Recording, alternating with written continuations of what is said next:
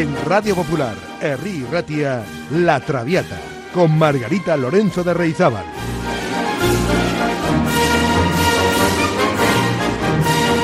Pasión por la lírica.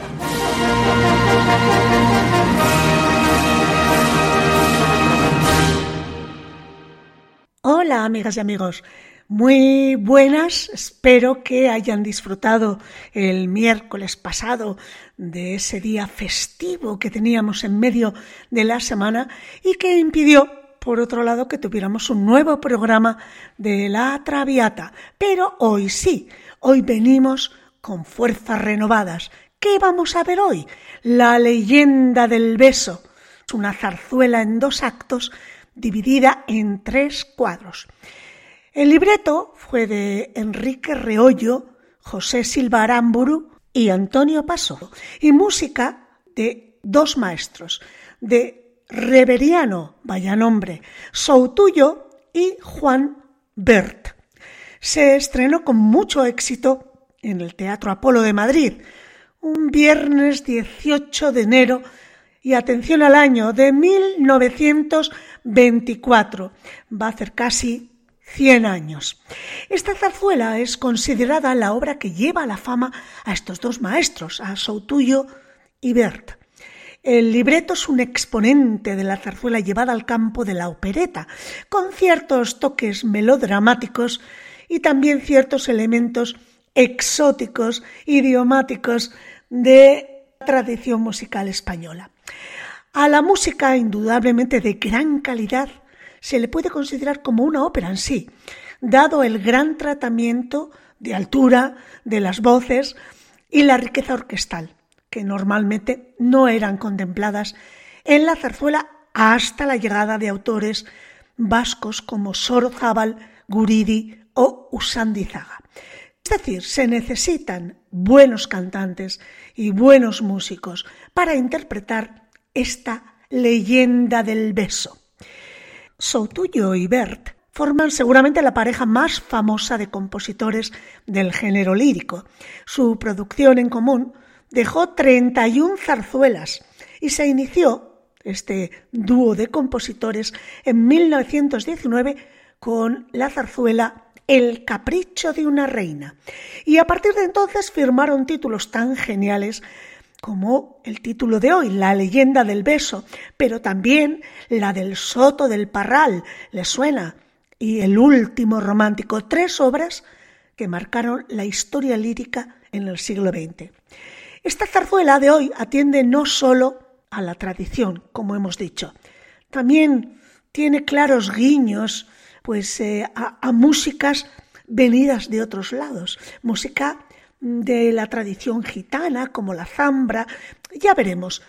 Y además tienen una cuidadísima orquestación. Eh, los dos maestros, Soutuyo y Bert, tienen una grandísima habilidad a la hora de integrar los solistas y el coro, un gran conocimiento de las voces y sobre todo una sobresaliente capacidad para la creación melódica. Bueno, pues la leyenda del beso tiene los siguientes personajes. Mario, que es un conde, no es Mario Conde, eh, atención, Mario es el nombre de un conde que celebra su despedida de soltero, un barítono. Iván es el gitano prometido a Amapola y celoso de la relación que Amapola está teniendo con Mario, con el conde. Iván es también protagonista y es tenor. Por tanto, ya tenemos los dos personajes masculinos, barítono Mario y tenor Iván. Luego está Gorón, que es un personaje un poco calavera y mujeriego, y es tenor, pero es eh, lo que ya hemos hablado en otras ocasiones, es un tenor cómico. Cristóbal, es un gañán, cuidador de perros y un novio bruto de Simeona, pero es un actor, no canta. También es actor Juan, el padre de Simeona. También Alesco es solo actor, que es el jefe de la tribu gitana que aparecerá en la zarzuela. Y luego está la otra protagonista, Amapola, que es la reina de los gitanos y mujer de gran belleza. Ella es soprano. El trío de barítono, tenor y soprano solistas, es decir, Mario, Iván y Amapola. Luego está Simeona, que es la novia de Cristóbal, que es muy coqueta y es una tiple cómica. Es decir, no es cantante, canta, pero sobre todo es actriz cómica. Y por último está la hechicera de la tribu gitana, Ulita, solo actúa, es actriz, no es cantante. Bueno, pues si están preparados y preparadas, vamos a comenzar con esta preciosa zarzuela, la leyenda del beso. Empieza el acto primero y la acción transcurre en un castillo señorial en tierras castellanas durante la época del estreno, o sea, hacia 1924. Bueno, pues en el primer cuadro, a telón bajado, se escucha la canción del cíngaro del gitano Iván, en la que expresa la amargura del camino que sólo es compensada por el cariño de su amada. Entran entonces en escena Mario, que es el dueño del castillo, y sus amigos regresan de una cacería. Escuchemos este preludio y el cantando amarguras del gitano Iván. Por cierto, escuchen, porque cuando intervienen las trompas con la llamada a la caza, es porque está reflejando que están volviendo a una sesión de caza Mario y sus amigos.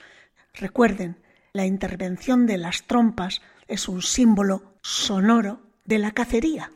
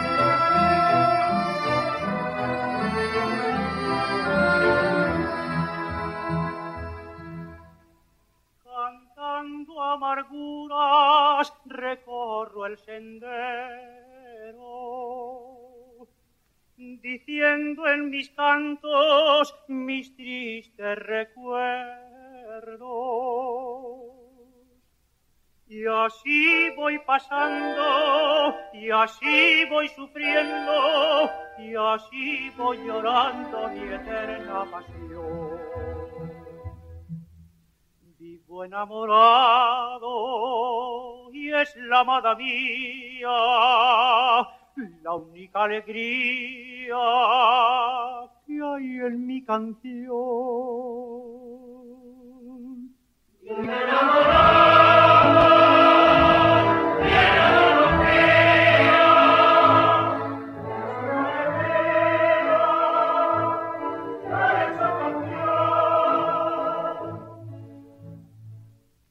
Así voy pasando y así voy sufriendo y así voy cantando mi ardiente pasión.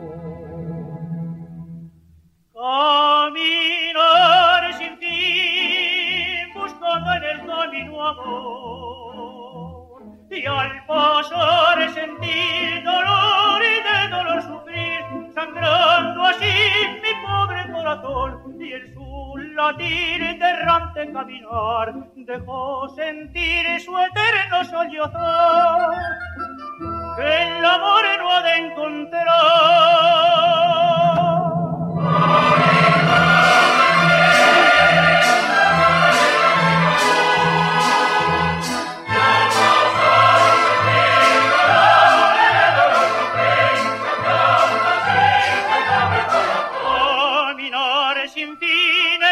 Del amor.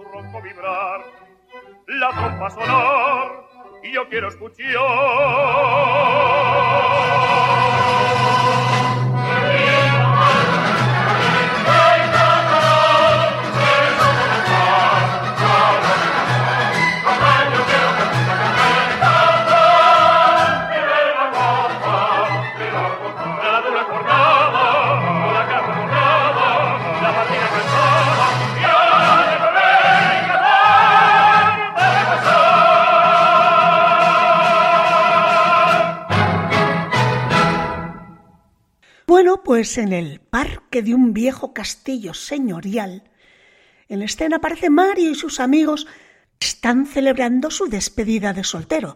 Por cierto, debido a su boda con una señorita que le ha impuesto su familia. Bueno, a esta despedida acuden todos sus amigos y amigas y destacan entre ellos Gorón, un calavera simpático y un poco fresco, dispuesto a todo.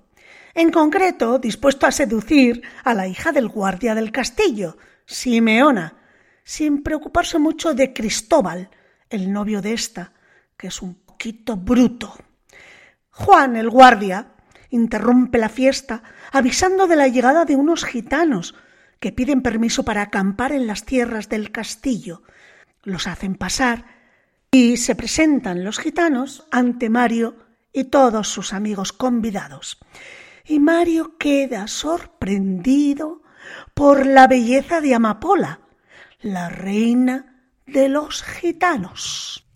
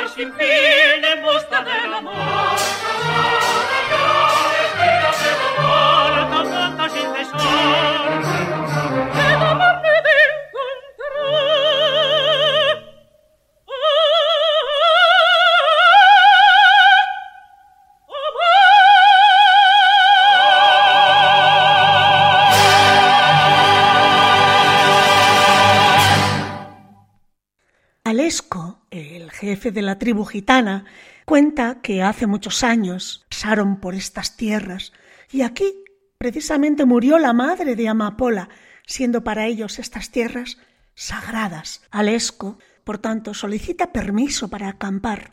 Mario accede y pide a los gitanos que preparen una pequeña fiesta para agasajar a sus invitados.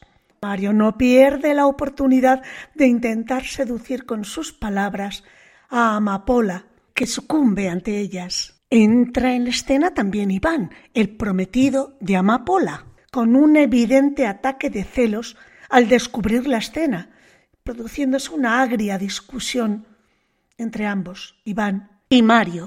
Vamos a escuchar el dueto de Amapola e Iván, con Plácido Domingo como Iván.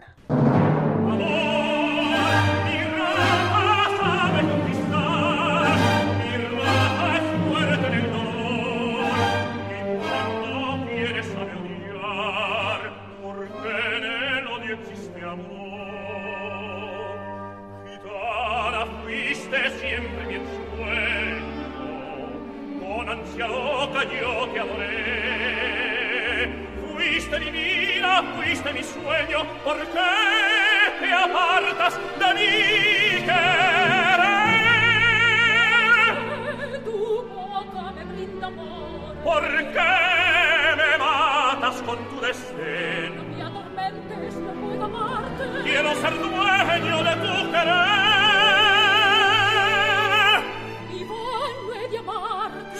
Si me amarás. No puedo ser tuyo. Mía serás.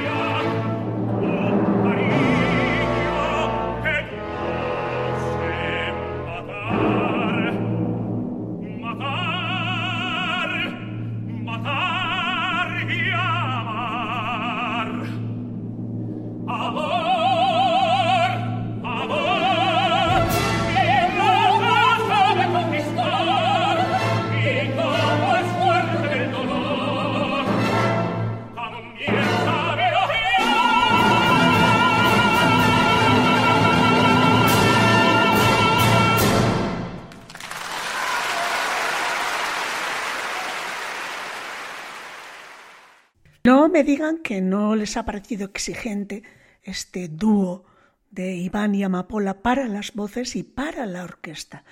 Realmente muy operístico. Pues seguimos. Cristóbal, ese novio bruto de Simeona, bueno, pues Cristóbal regaña a Simeona por su actitud con Gorones que han estado coqueteando, recuerdan, recalcándole que si trata de acercarse a ella una vez más, le dará a Gorón un buen escarmiento. Gorón aprovecha para poner en práctica sus dotes seductoras con Simeona, logrando su propósito, y cuando está a punto de besarla, ¡chas! aparece Cristóbal y lo espanta. Escuchemos este número súper divertido que canta Gorón intentando seducir a Simeona. ¡Ay, soplame, soplame, sopla!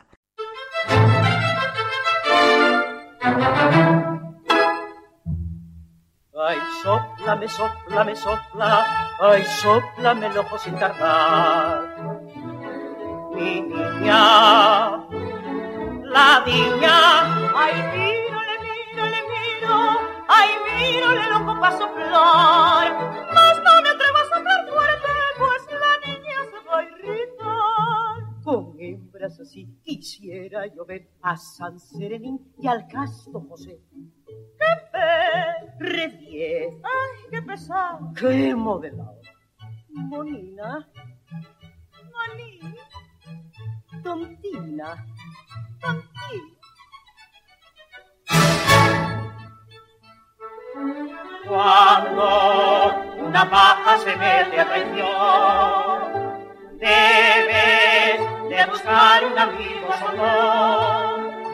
Porque si la paja te dice una conjuntivitis, te hace loco carbón. Quieto, que si no yo me voy a Ecuador. Deja, si es que estoy más nervioso que un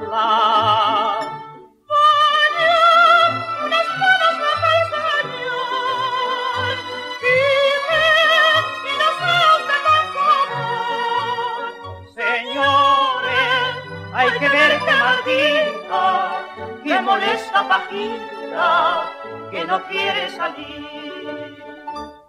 Acércate bien, granito de sal, si un beso la doy, la haré un cardenal. ¡Qué perre diez! ¡Ay, qué pesado! ¡Qué modelado!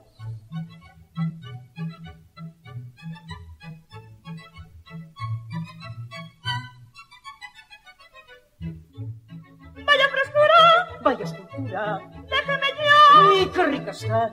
¡Monina! ¡Monina! ¡Clavellina! ¡Clavellina! Pues llega Mario, acompañado de sus amigos, dispuestos a dar serenata a las muchachas, cuando de pronto se escucha un grito. El jabalí, que han traído herido de la cacería, ha atacado a Amapola. La traen y la tienden en el banco. Mario queda extasiado por su belleza. Cuando va a besarla, aparece Ulita, la hechicera del campamento, y lo impide. Ulita relata que la madre de Amapola, tras entregar su amor a un mal hombre, cuyo fruto fue ella, antes de morir lanzó una maldición a su hija.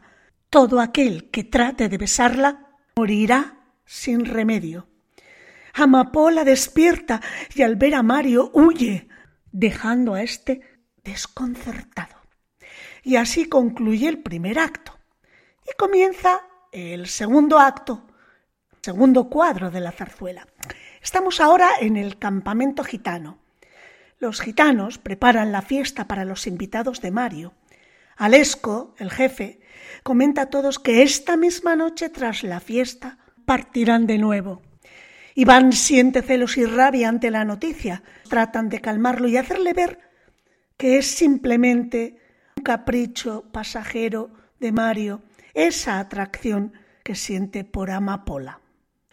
Es entonces cuando cantan la escena de la fragua, que se titula Quien trabaja cantando, y seguido la romanza de Iván, que se llama Canto al cuchillo, en la que expresa sus celos y la rabia ante el amor que parece que está surgiendo entre Mario y Amapola.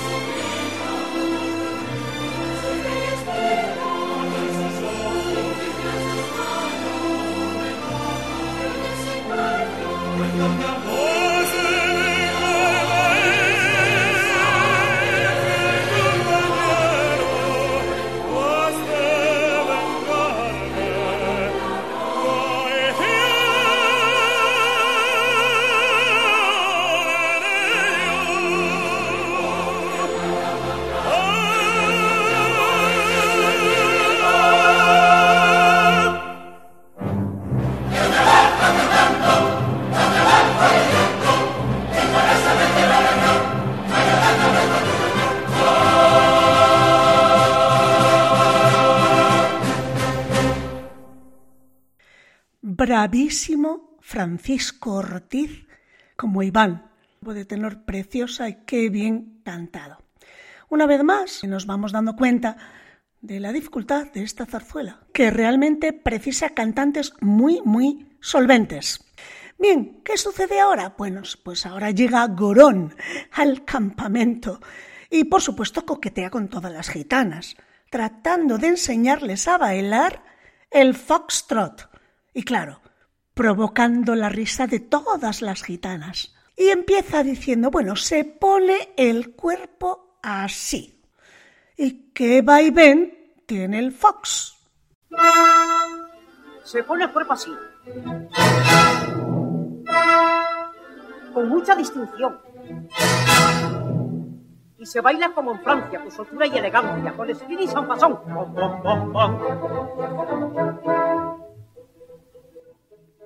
que baile tiene el voz. Mueves el cuerpo pero de chipe y pendulea como un reloj.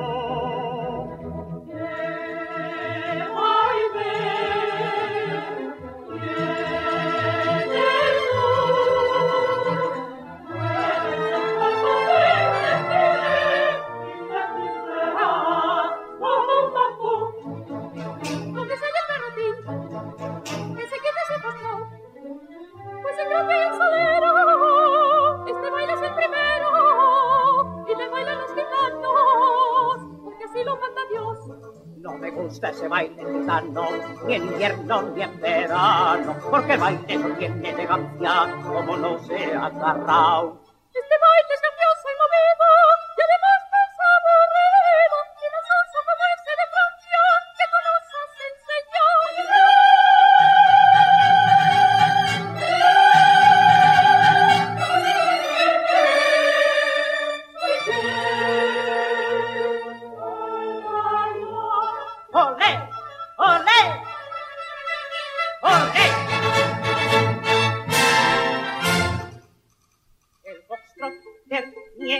Es un baile de gran fama que se baila en Yokohama. El foxtrot del Nie es un baile muy sensato que lo baila y hasta el gato. Soy un berbiquí ¿Cómo se mueve? cuando bailo así. Vaya un gachín. ¡Ole! ¡Gracias! ¡Vaya chocallín!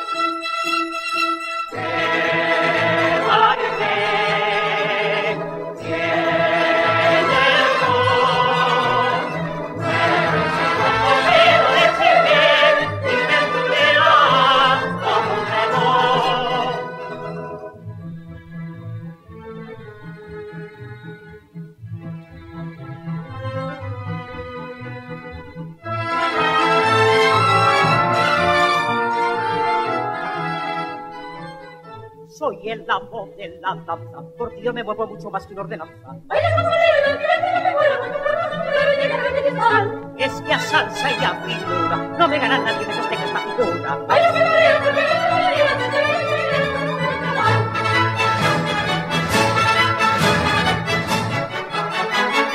¡Gracias, hermano! ¡Ole ya a mi mamá que me destetó! Pues llegan Mario y sus amigos dispuestos para la fiesta. Alesco, el jefe de la tribu, les recibe y pide a Amapola que les lea la Buenaventura.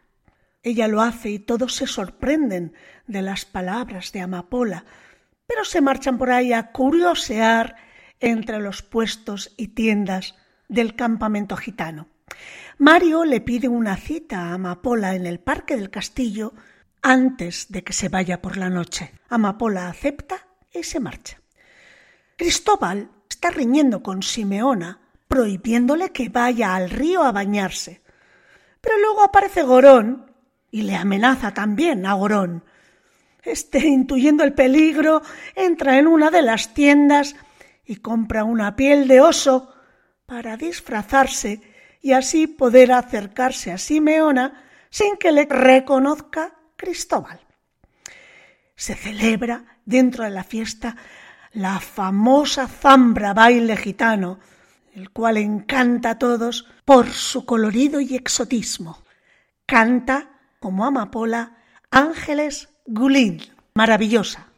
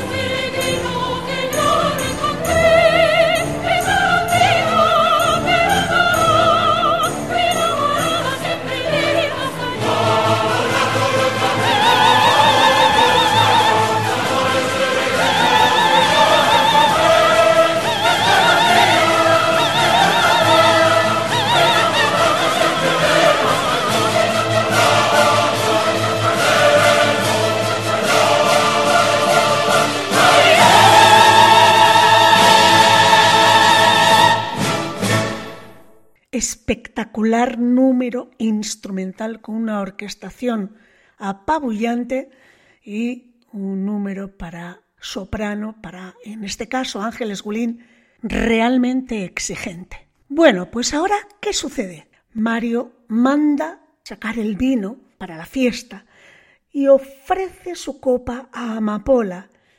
Y cuando lo ve Iván en un ataque de furia, se la arrebata de un golpe. Todos corren a calmar los ánimos, reanudándose la fiesta. Así concluye esta segunda escena. Antes de empezar el cuadro tercero y último, cuando se escucha el famosísimo intermecho. Vamos a escuchar la versión de Luis Cobos y la Royal Philharmonic Orchestra. Quiero recordarles que un intermecho sinfónico, como el que vamos a escuchar a continuación, es una pieza instrumental exclusivamente que sirve de separación entre dos actos o dos escenas del teatro lírico.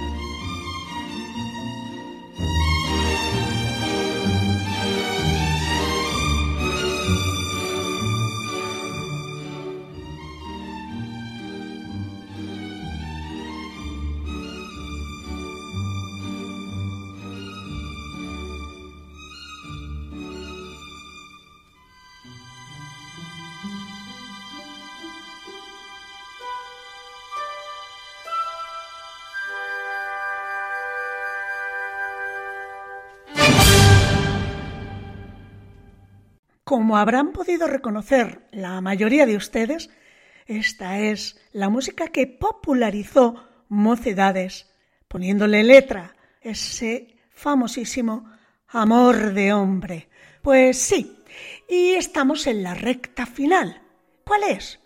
En el parque del castillo, Mario se siente impaciente ante esa cita clandestina que ha pactado con Amapola. No sabe si va a venir o no.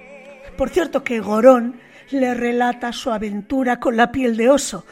¿Por qué? Porque la piel era de osa y provocó a uno de verdad, que le persiguió amorosamente por todo el campamento. Entonces se produce un dúo precioso en el que cantan Amapola y Mario. Porque Mario la ve llegar, la besa sin poder resistirse.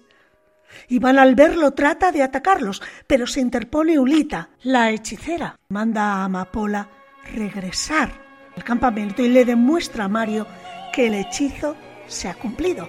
¿Y por qué?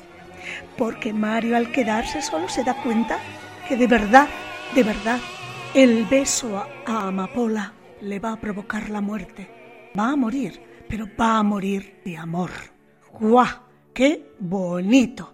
Amigas y amigos, se puede morir de muchas formas, pero morir de amor me parece que es de las mejores. E incluso una muerte más dulce si ese amor es correspondido. Pues esto es todo, amigas y amigos. Como ven la leyenda del beso de Soutuyo y Bert, tiene un final feliz, porque morir de amor por un beso no es morir, es vivir. Pues les mando muchos besos. Besos con la siguiente leyenda. Sean felices, que nunca es tarde para eso. Y bésense mucho, mucho, mucho, como si fuera esta noche la última vez. ¿Y la próxima semana qué? Pues repasaremos las óperas de Offenbach. ¿Que no saben quién es? Pues tranquilidad, que yo les voy a presentar este magnífico compositor. Su música es preciosa, divertida, muy cercana a la opereta. Se lo van a pasar bien, ya verán. No falten porque paso lista. ¡Agur!